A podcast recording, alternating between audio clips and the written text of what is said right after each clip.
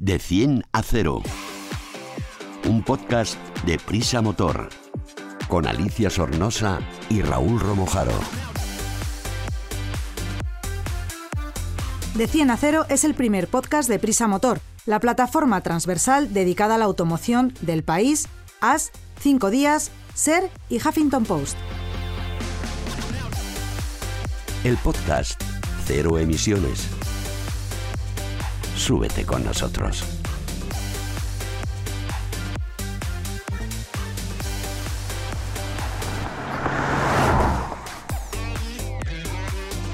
Hola a todos, soy Alicia Sornosa, apasionada viajera del mundo de las dos y las cuatro ruedas, enamorada de la nueva movilidad. Hoy viajan conmigo en De 100 a 0 Raúl Romojaro. Hola Alicia, ¿qué tal? Y Sergio Madoz. Muy buenas, Alicia. ¿Lleváis los cinturones puestos? Eso siempre. Firmemente. Pues arrancamos.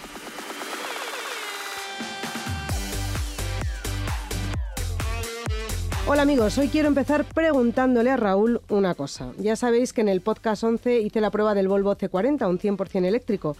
Y mm, algunas cosas me costaron entenderlas para hacer la prueba, ya sabías que estaba desentrenada, como por ejemplo hablar de kilovatios en vez de caballos de potencia, en fin, entiendo que las diferencias tecnológicas y los conceptos van cambiando. ¿Me ayudas a entenderlo mejor, Raúl? Sí, tienes toda la razón, Alicia. Eh, hay que empezar a acostumbrarse a una serie nueva de, terminología, de conceptos que ya no tienen que ver con los motores de, de combustión, sino que tiene que ver más con los motores eléctricos. Y es cierto que a la mayoría nos cuesta muchos básicamente porque no estamos, no estamos habituados a ellos. Podemos tener algún concepto muy básico relacionado con la electricidad doméstica, lo que, lo que tenemos en casa, el consumo de los electrodomésticos y este tipo de cosas, pero en, el mundo de la automoción, de tanto coches como motos, cualquier vehículo eléctrico, pues hay parámetros diferentes que nos ayudan a, a entender el coche que queremos, el coche que nos vamos a comprar o el coche que necesitamos. Ya no hablamos de cuánto gasta mi coche en litros a los 100 kilómetros, sino cuántos kilovatios hora voy a gastar eh, cuando me desplace con él. Entonces es verdad que es un, es un mundo bastante, bastante complejo y quizá necesitábamos a alguien que nos ayude, ¿no? ¿No te parece? Sí, sí, yo necesito hoy salir de dudas con todo esto. Pues mira, lo vamos a hacer con una persona que sabe muchísimo del tema, se llama Loreto Tejuca, es, es ingeniera, lleva muchísimos años en el sector de la automoción, aunque es muy joven, pero lleva muchos años trabajando eh, específicamente en la electrificación y ahora mismo en estos momentos es gerente de recarga de Ford España. Así que vamos a hablar con ella y nos va a explicar cada uno de estos conceptos de la forma más sencilla y clara posible. De 100 a 0. Coches, tecnología, conectividad, movilidad, eficiencia y mucho más. Hola Loreto, ¿qué tal? ¿Cómo estás? Hola, encantada de estar con vosotros. Muy Hola bien. Loreto, oye, que me ha dicho Raúl, a ver si tú me lo puedes explicar bien, que, que vamos, no tengo ninguna duda. Vamos a empezar por los kilovatios. ¿Qué es un kilovatio? Pues un kilovatio es una unidad de potencia. Siempre hemos hablado de caballos, caballos de vapor.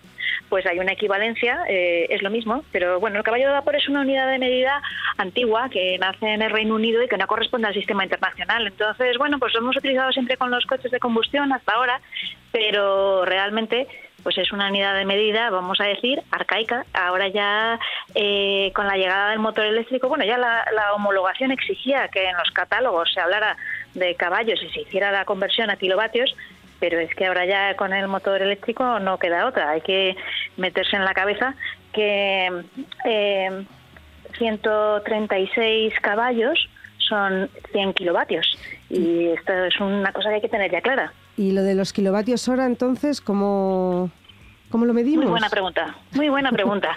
La verdad es que Claro. oigo, oigo muchas veces que la gente dice kilovatios, kilovatios hora con miedo.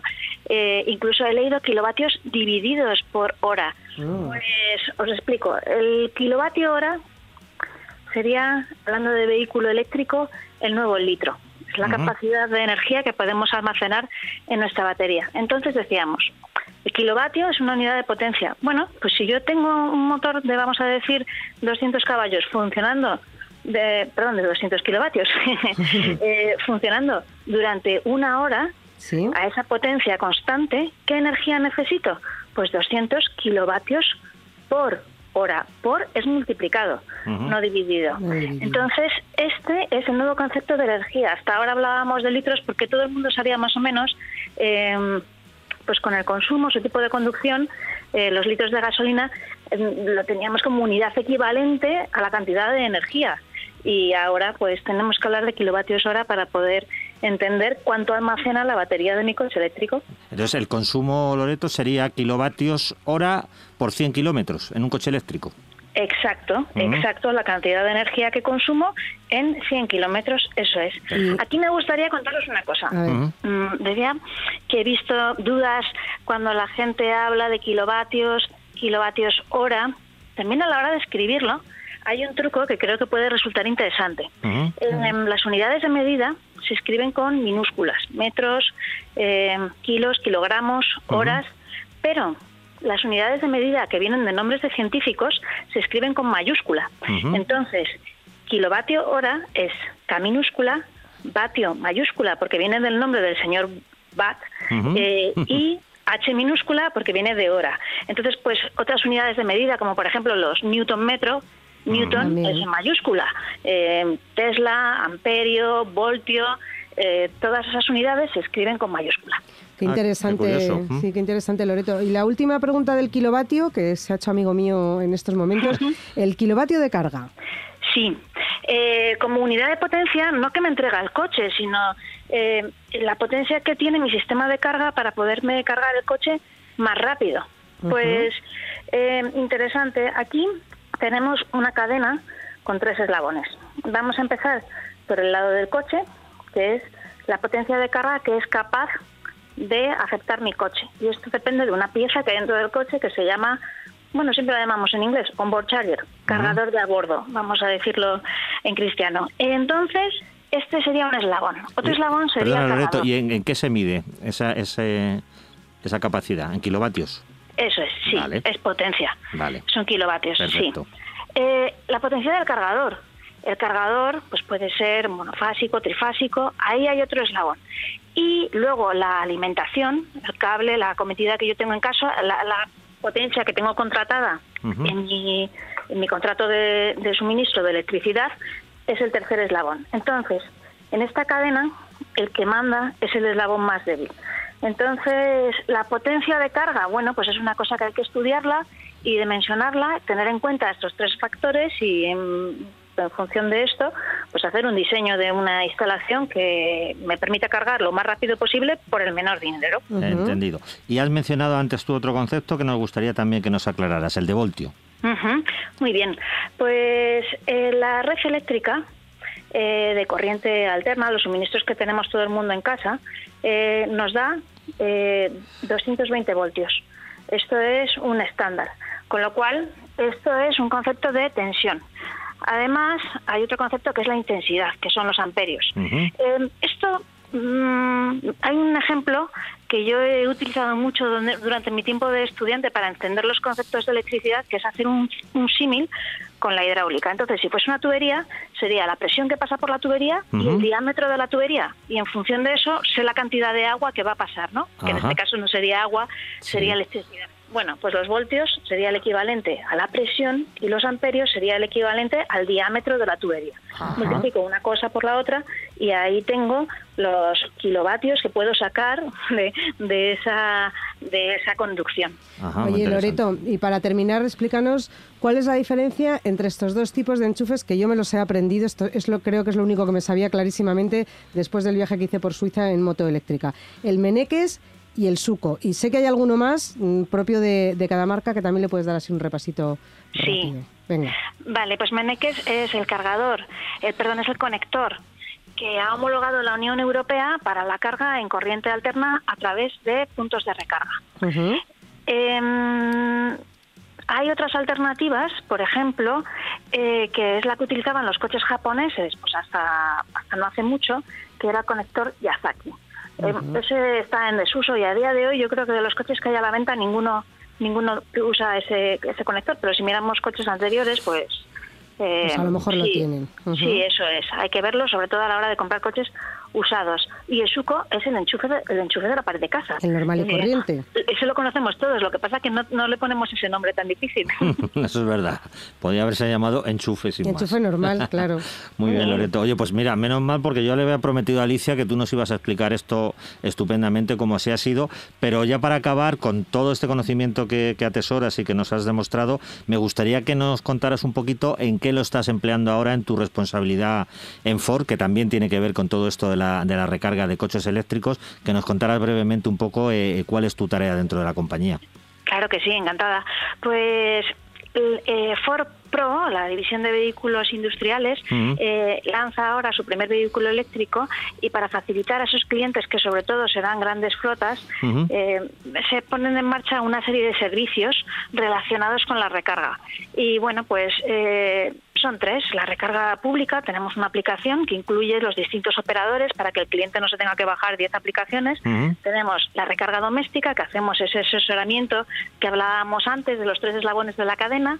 Y luego tenemos la recarga de flotas. Y esto es una cosa muy interesante porque las flotas, si no tienen una gestión inteligente de la carga, pues todos los coches normalmente salen a la vez, llegan a la vez y ahí se generarían unos picos de demanda de potencia en la carga. Y esto tiene penalizaciones en la factura de la luz, con lo cual dimensionar el sistema y otorgarle a los eh, cargadores un software que les dé la inteligencia suficiente para que no carguen todos a la vez nos produce ahorros. Así que, sobre todo, el servicio para flotas yo lo, lo considero, vamos, prácticamente imprescindible. Pues sí, sí, es muy interesante. Bueno, Loreto, pues nos hemos quedado con la boca abierta. Yo he cogido un montón de apuntes para, para, repasármelos ahora cuando te despidamos y esperamos que vuelvas a contarnos alguna vez aquí en De 100 a 0 cosas tan interesantes como estas. Un abrazo y muchísimas gracias. Cuando queráis, gracias. Gracias, Loreto. De 100 a 0.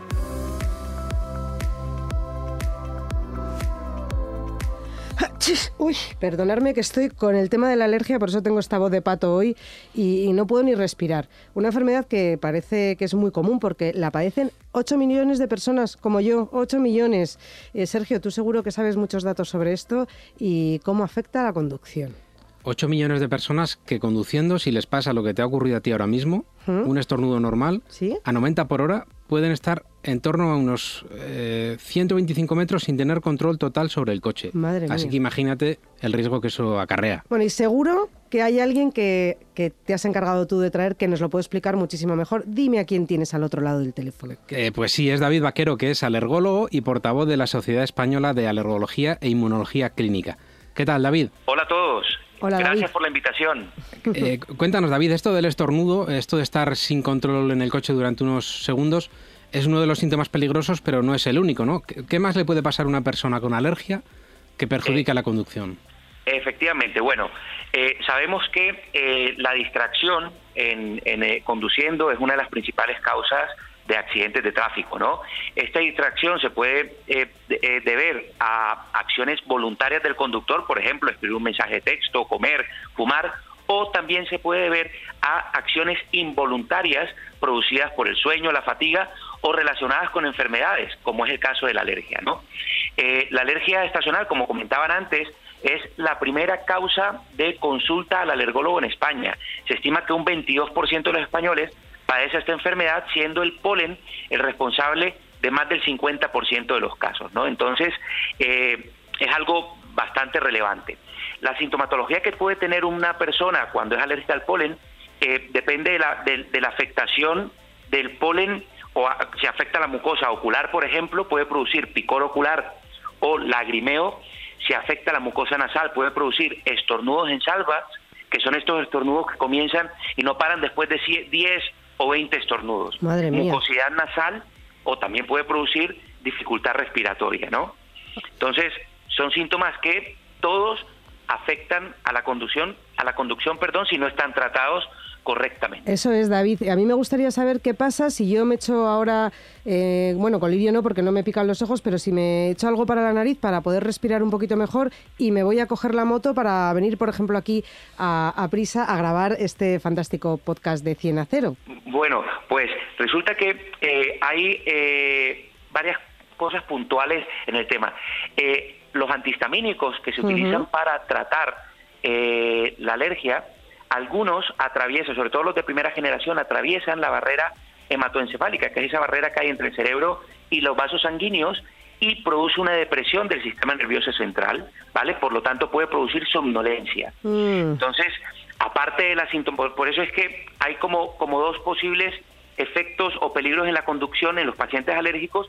Uno, producido por la sintomatología de la típica de la alergia y dos, producido por los efectos del fármaco eh, para tratar la alergia. Afortunadamente hoy en día en el mercado hay antihistamínicos, sobre todo los de última generación, que no atraviesan esta barrera hematoencefálica y no suelen producir eh, somnolencia. Por lo tanto, estos serían los indicados eh, para personas que conducen o que tienen alergia y tienen que conducir. Estamos salvados entonces. Sin embargo, también hay, una, hay un matiz. A pesar que estos fármacos no producen somnolencia, en un porcentaje muy pequeño de la población puede producirla. ¿no? Entonces, por eso siempre recomendamos a los pacientes que cuando van a conducir y, van a tomar un antihistamínico, tengan precaución y hagan lo siguiente. Comenzar el tratamiento un poco antes del, día que van a conducir para ver un poco cómo los efectos de este medicamento en ellos y para ver si les produce somnolencia. En el caso de producir somnolencia, pues tendrían que comentárselo a su alergólogo o su médico para que éste vaya cambiando hasta llegar a un medicamento que quite la sintomatología de, alergia y no le produzca somnolencia a esta persona en concreto, ¿no? Nos queda claro eso. Y además, David, de esto que dices de ensayar un poco antes con el medicamento, ¿hay algún momento en el que sea mejor o peor conducir? ¿Hay algunas horas en las que haya más posibilidad de pasarlo peor? Claro que sí. Resulta que entre las 12 y las 17 horas son las horas con mayor cantidad de polen en la atmósfera debido al aumento de la luz y la temperatura. Entonces, siempre recomendamos pues evitar estas horas para evitar la cantidad de, o sea, la mayor cantidad de polen y que éste afecte eh, la conducción o pueda producir sintomatologías. También recomendamos cuando una persona eh, va a conducir y tiene alergia, eh, no bajar la ventanilla. ¿no? Perdona, perdona David, eso te queríamos preguntar. ¿Qué podemos hacer cuando estemos dentro del coche para que nos afecte menos el polen? Bueno, uno de ellos es no bajar la, ventanilla porque de esta forma pues evitamos que entre el polen y nos eh, empeore la sintomatología o nos genere sintomatología alérgica. También se recomienda mantener siempre el, coche, el interior del coche aspirado, ¿no? Para quitar los restos de alergenos, eh, en este caso el polen. También recomendamos utilizar gafas de sol para evitar que penetre el, polen directamente con la mucosa ocular y genere picor ocular y lagrimeo, que eso evitaría un poco la tensión también. ¿Y con el aire acondicionado qué hacemos, David? Bueno, si tienen filtros, si tienen filtros, que es lo que siempre se recomienda, filtros de polen en el coche, podrían encender el aire acondicionado. Si no tienen eh, un filtro adecuado y homologado, pues se recomendaría no encender el aire acondicionado porque por ahí puede entrar también eh, el polen. Sin embargo, hoy en día casi todos los, los coches afortunadamente tienen eh, filtros y pueden utilizarlo sin problema, ¿no? Y el bueno, esta es una de las de las recomendaciones generales también cambiar habitualmente el, el filtro de polen, ¿no? Exactamente, sí, sobre todo antes de la, de la estación polínica intensa, que sería de enero a junio, ¿no? ¿Y dónde podemos consultar, David, eh, cuándo y dónde hay más concentración de, polen? Bueno, hay una, en, en, la, hay una web, una página web que se llama polen.es, eh, que se pueden meter ahí el, el, paciente alérgico, bueno, también hay aplicaciones eh, en donde el paciente o la persona alérgica puede entrar y te salen todas las concentraciones de polen del, día, ¿no? O de la semana. David Vaquero, nos queda clarísimo todo esto que nos has contado sobre cómo actúa el polen en nosotros, cómo evitarlo y a qué horas y qué días son los mejores para salir a conducir en caso de que nos pase esto. Muchísimas gracias por estar con nosotros. Bueno, gracias a vosotros por la invitación. Te analizamos un vehículo en de 10 a cero. Y hoy en De 10 a 0, la mejor manera y más rápida de conocer un nuevo modelo, vamos a hablar de uno de los coches que a mí más me han gustado siempre y sé que a Raúl Romojaro también y además le gusta hasta el color, el Audi S3 Sedan. ¿Estás listo para mis preguntas, Raúl? Venga, vamos a ello, Alicia. Venga, ¿qué tipo de vehículo es? Pues este es, un, es la versión más deportiva y, potente de la gama 3 de Audi, pero además con la carrocería sedán, que ya hablamos en su momento en uno de nuestros podcasts qué tipo es. Es una carrocería de cuatro puertas y tres volúmenes, quiero decir, que tiene el maletero independiente. Es como una, una, una berlina, pero más pequeñita. Pero pequeñita. ¿Y qué caracteriza su diseño y efectivamente la carrocería, que ya casi me lo acabas de contar? Sí, bueno, mide 4 metros prácticamente y medio, 4,49.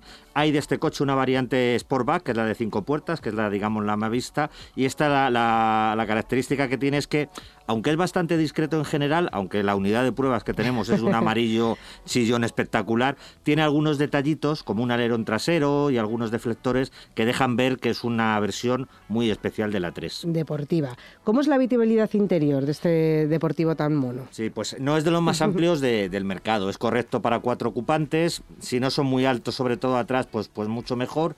El maletero tiene una capacidad de 425 litros y lo que sí que es cierto es que al ser una caja cerrada independiente, independiente, pues tiene menos polivalencia que otras que sabemos que tienen el portón, que puede superar, digamos, la altura del asiento, en fin, eh, para, para cargar y demás no es el coche ideal, pero a cambio tienes una silueta que a mucha gente le encanta. Bueno, a mí me parece que es un coche como, luego diremos para quién es, pero mm. para gente como yo. Mm, sí, sí, te ¿Cuál, es, ¿Cuál es su equipamiento más destacado?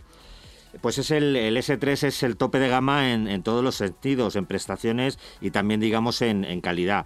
Eh, está acabado con, al estilo alemán, con, con, muchísima precisión en todas las terminaciones. La instrumentación es completamente digital y se puede configurar a gusto del usuario. Y luego la conectividad también está muy lograda. Tiene de forma inalámbrica Apple CarPlay y Android Auto. Eso sí, no tiene un cargador inalámbrico, hay que llevarlo mm. enchufadito.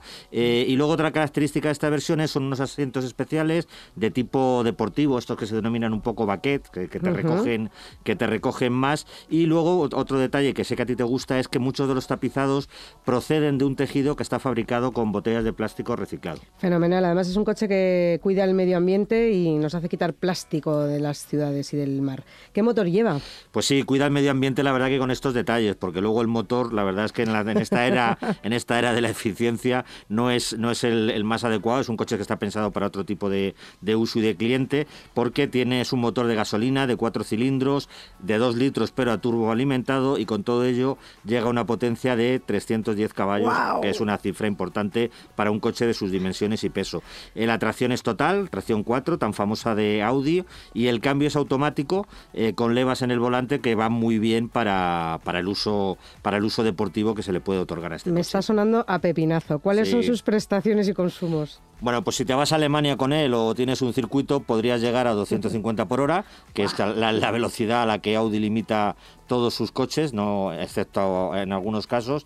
Eh, y luego, bueno, pues los consumos van acorde con esto, ¿no? O sea, si tienes, tiene cuatro modos de utilización, uno de ellos es el eco, el Sport es el, el más prestacional y también el más bebedor, pero bueno, en un uso, digamos, medio puedes estar entre los 8 o 9 litros, pero si realmente te pones a disfrutar de todo lo que ofrece este coche, pasas de los 10 a los 100 con bastante facilidad. ¿Y cómo se comporta mientras pasas de esos 0 eh, a 100? Sí, pues es un, es un coche que está preparado para disfrutar de la conducción. Eh, tiene una suspensión específica rebajada a 15 milímetros, los discos de freno están ventilados en todas las ruedas y son muy potentes, la mencionada tracción integral que hace que el coche no se descomponga, en fin, es un coche que se puede conducir muy rápido, no me refiero tanto a la velocidad, sino pues en carretera de curvas, de montaña, se puede conducir bastante deprisa, pero con una gran sensación de seguridad y de control.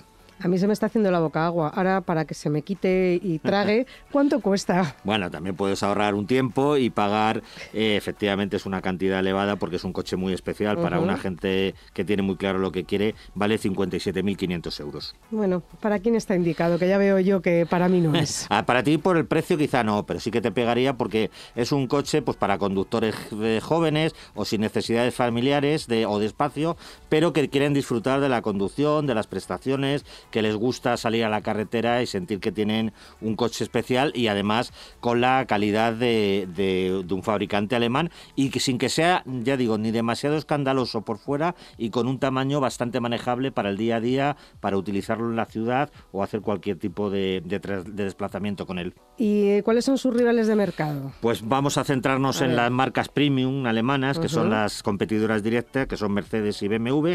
En BMW yo creo que el que más se, se asimila a, a este S3 Sedan es el Serie 2 M235i, que tiene 306 caballos y cuesta 62.000 euros, es decir, incluso un poco más caro.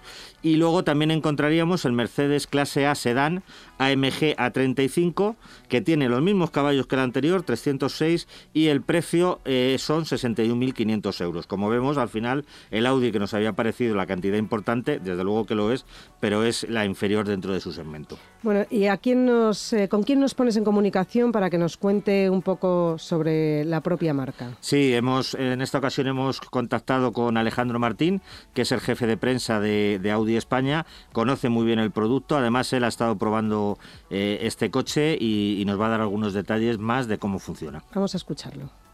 Hola Alicia, hola Raúl. Habéis probado estos días, sin duda, uno de los coches más divertidos con los que contamos en la actual gama de Audi. Si tiramos de esos titulares típicos de la profesión, una profesión de la que no me olvido, este Audi S3 es un lobo con piel de cordero. Pero bueno, tópicos aparte, estamos ante un compacto sorprendente. Es un coche cómodo para rodar cuando queremos confort, pero también es capaz como el solo cuando lo que queremos es disfrutar, por ejemplo, en un tramo de curvas, gracias en parte a su suspensión deportiva S. Sin duda, esa mezcla silenciosa de elegancia y deportividad, para mí, es lo que hace este coche modelo tan especial. El S3 Sedan está a caballo entre lo racional de la gama A3 y lo radical del RS3. En este término medio se convierte sin duda en un coche muy equilibrado. Con 310 caballos, 400 Nm de par motor, un 0 a 100 en menos de 5 segundos. Es un coche sensacional también en el plano del consumo, donde no supera los 8 litros y, y marca la aguja en 7,8 litros a los 100. Bueno, de verdad, espero que hayáis disfrutado de su comportamiento durante la prueba, que también hayáis podido apreciar su diseño deportivo y también haber comprobado la alta carga de tecnología que lleva a bordo. Y hasta aquí nuestro tiempo para recorrer unos cuantos minutos de 100 a 0. No olvidéis suscribiros en cualquiera de las plataformas de podcast para que cada lunes nos podáis escuchar sin tener que buscarnos. Y tampoco dejéis de visitar la web elmotor.com donde encontraréis información y un montón de curiosidades sobre este mundo. Nos vamos. Gracias por acompañarnos este ratito.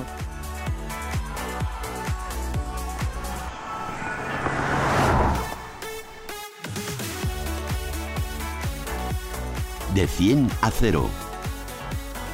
Un podcast de Prisa Motor. Con Alicia Sornosa y Raúl Romojaro.